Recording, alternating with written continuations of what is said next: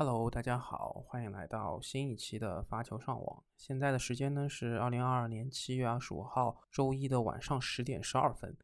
和大家就是回顾一下上一周的比赛。首先呢，从积分最高的这个五百赛汉堡站开始说，最终的决赛是在阿尔卡拉斯和穆塞蒂啊他们两个人当中去决出。那么相信在这个决赛前，大部分的人还是应该会比较看好一号种子穆塞蒂。这次也是击败了弗基纳和这个呃切伦多洛啊，在从八强到四呃到这个最后的半决赛，其实能够看得出这个穆塞蒂能够就是打赢弗基纳，其实我都已经没有想到了。所以我觉得他这一次的发挥，他的单反又让人联想到他去年在法网当中赢了德约两盘，对吧？毕竟从德约手上拿了两盘还是挺不容易的。那阿尔卡拉斯的话，他也是在这个八强打赢了卡恰诺夫，然后半决赛是赢了这个莫尔坎。那莫尔坎也是换了这个新教练之后，能看得出来他的这个莫尔坎他的这个球技还是有一些提高的。那阿尔卡拉斯和穆塞蒂的比赛的集锦啊，然后我觉得如果没有看比赛的同学，我觉得也可以看一看。然后我昨天也是从第二盘开始看的。也是很跌宕起伏。这个穆塞蒂，他之前是有五个赛点啊，他自己之前自己的发球局四十比十五啊都没有拿拿住，然后抢七啊又有两个赛点又没拿住，然后打到第三盘，然后在四比四之后啊抓住了阿尔卡拉斯他的这个一个懈怠，因为我本身以为第二盘那个走势感觉穆塞蒂已经抢救不回来了啊，他这个最后抢七是以自己的一个双误啊。然后送掉了第二盘，然后第三盘，我想以穆塞蒂的心理状态，第三盘可能就缴械了啊。没想到穆塞蒂他除了竞技状态不错，他这个心理这个坎儿我倒也过来了。浪费了五个赛点啊，啊，应该说是五个冠军点啊，浪费了五个冠军点，他第六个冠军点给兑现啊。所以我觉得穆塞蒂这一次的冠军一拿就是拿个五百赛的冠军，还是挺让人刮目相看的。好，那么讲完这汉堡的五百的赛事呢，在瑞士的格施塔德，那也是有这么一个红土上的比赛啊。我是关注一如既往的关注蒂姆，那蒂姆这一次也是进了半决赛啊，他也是啊在打赢了这个上次录录制的时候就说打赢了加斯东和德尔波内斯，然后又在这个八强打赢了这个巴利里亚利亚斯，然后。半决赛是面对了贝雷蒂尼，然后第一盘的话可以说是没有什么招架之力吧。但是第二盘啊，这个蒂姆跟这个贝雷蒂尼，我觉得还是打出了一些比较焦灼的一个感觉吧。虽然蒂姆最终还是输掉了，但是能够看得出来，他现在慢慢的把状态提升起来，他的反拍的侵略性也越来越强，那正手的状态呢，其实也在回暖，我觉得还是不错的。然后在最终这个。啊，贝雷蒂尼和鲁德啊，一号种子跟二号种子直面这个 head to head 的比赛当中，最终是鲁德赢下了这场比赛。那其实贝雷蒂尼也比较可惜，在第二盘的时候，他第一盘的状态会比鲁德好那么一点，球质上面。但第二盘的话，我看这个 highlight 的话，这场我没有看直播，然后是看 highlight，我觉得他的正手的这个变现啊，就是会。呃，出出界会比较多，然后鲁德的战术，我觉得跟我我不知道是不是这个奥王跟纳达尔学的，就是一直在进攻这个贝雷蒂尼的反手，就是压反打正啊，压了几拍反手之后打正，然后贝雷蒂尼就很容易把球打出界，或者是打得太深出界，或者是打得太偏出界，所以我觉得鲁德是对贝雷蒂尼是有很针很针对性的部署的。那从赛果来说也是。呃，取得了非常好的成效啊！不得不承认，鲁德他打红土还是非常有一套的。他的这个打法，他的这个非常还是鲁德现在还是挺能磨的，在红土上面。女单这边的话，我其实没怎么看比赛，然后就是看了一下决赛的集锦，是在意大利的帕勒莫有个二五零的比赛，那贝古是打赢了。啊，这个布隆泽蒂，然后我看了一下贝古，他打球就是给我的感觉会比布隆泽蒂他会更稳定一些，然后球路的话也一一般都是在贝古的控制之中，然后球质的话贝古也会更强一些，这个就没什么好说的。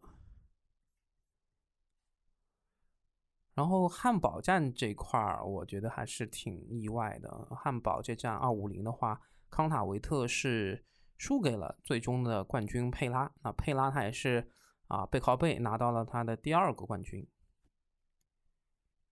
大家如果记得上一周的话，在布达佩斯，佩拉也是拿到了一个冠军。那么这场比赛，我觉得。很明显，康塔维特的球技就是不如佩拉的，无论是从球速啊，还是从这个落点，佩拉我觉得打的会比康塔维特更有侵略性。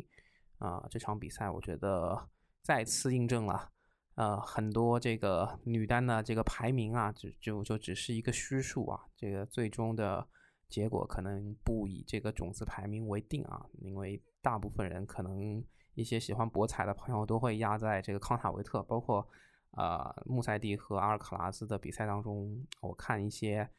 这个平台的弹幕上面有不少压在阿尔卡拉斯身上。那我觉得还是，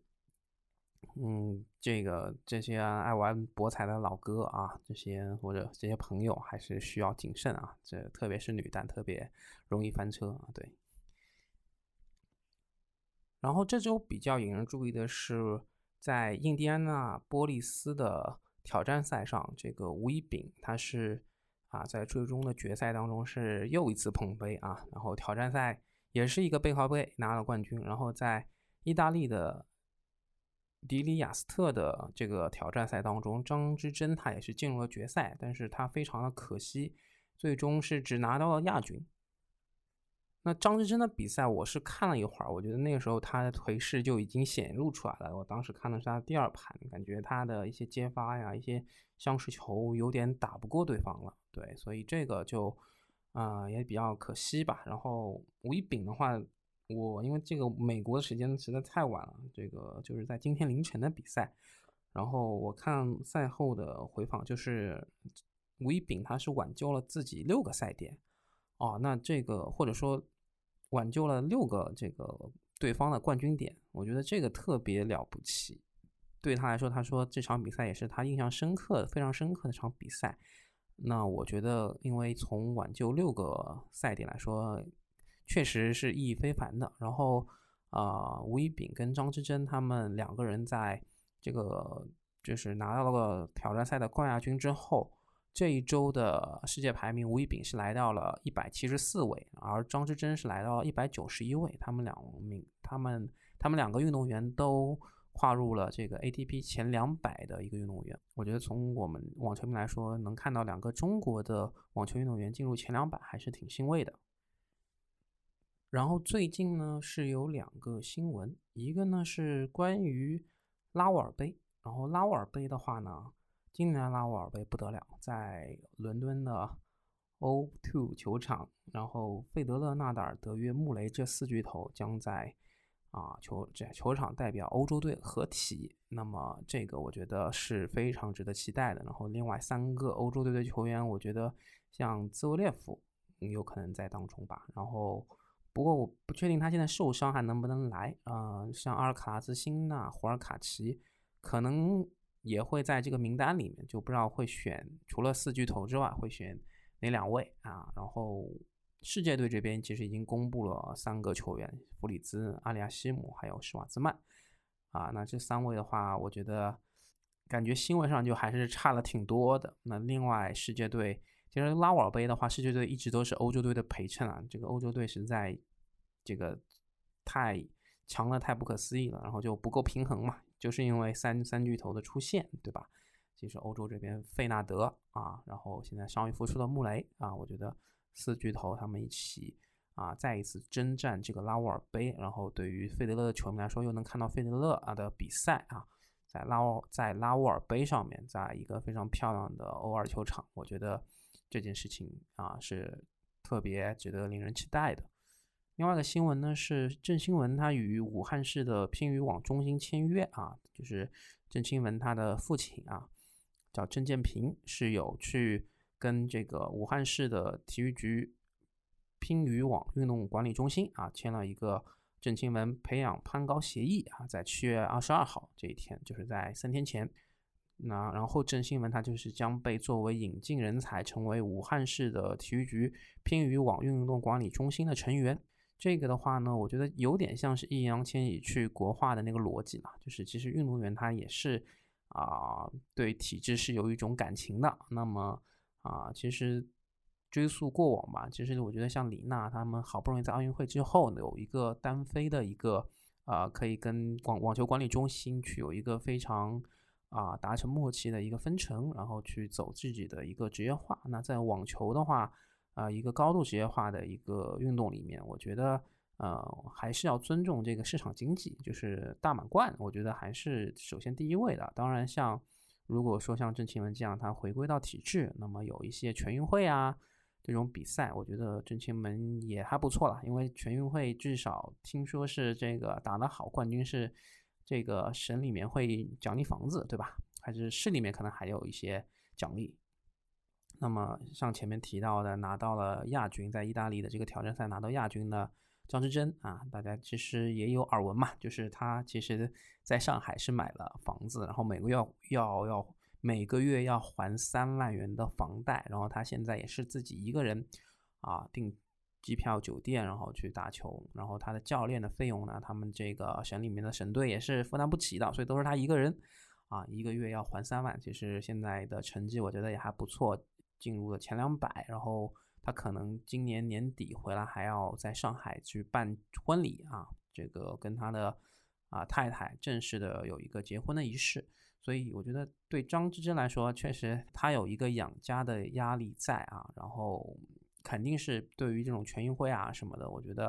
啊可以理解。但是郑钦文的话，我觉得年纪还是比较小吧，才十九岁，也没有。特别大的负担，然后就是来到了来跟这个武汉市体育局啊，乒羽网管理中心去签这么一个协议啊，我觉得啊还是需要再长期观望一下，因为短期来说，我觉得还是在大满贯当中能够看到啊，郑钦文他还是有一定的竞争力的，在发网也好，温网也好，所以我还是挺期待他在赛场上的一些表现。对，所以这一块的话。啊，我觉得可以当一个插曲，然后看一下他之后，比方说对于武汉市啊，对于武汉市的这个网球啊运动的进程啊，能不能有更多的一个积极的带动作用？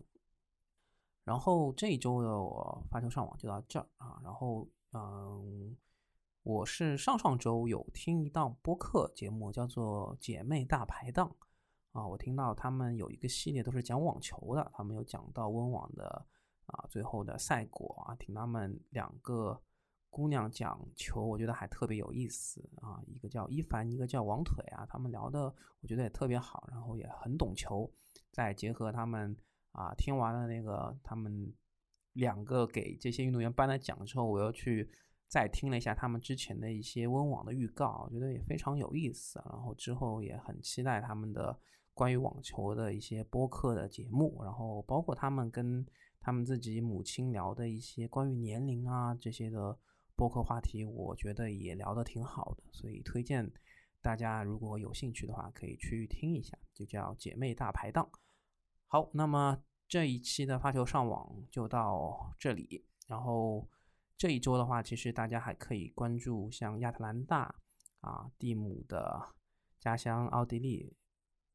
基茨比厄尔的比赛，还有克罗地亚的乌马格啊，然后还有像捷克布拉格的 WTA 的分站赛，然后啊斯瓦泰克他的家乡啊波兰华沙啊也是有一站二五零，然后斯瓦泰克也会回归。那么今天的发球上网就到这里了，希望大家能够继续享受网球这个运动。欢迎收听发球上网。发球上网现已上传小宇宙、喜马拉雅、网易云音乐、苹果 Apple Podcast、Spotify，你可以在上述平台收听并留言与主播嘉宾互动。另外，添加发球上网小球童微信号 surf 下划线 volley 即可进入发球上网听友群，以球会友。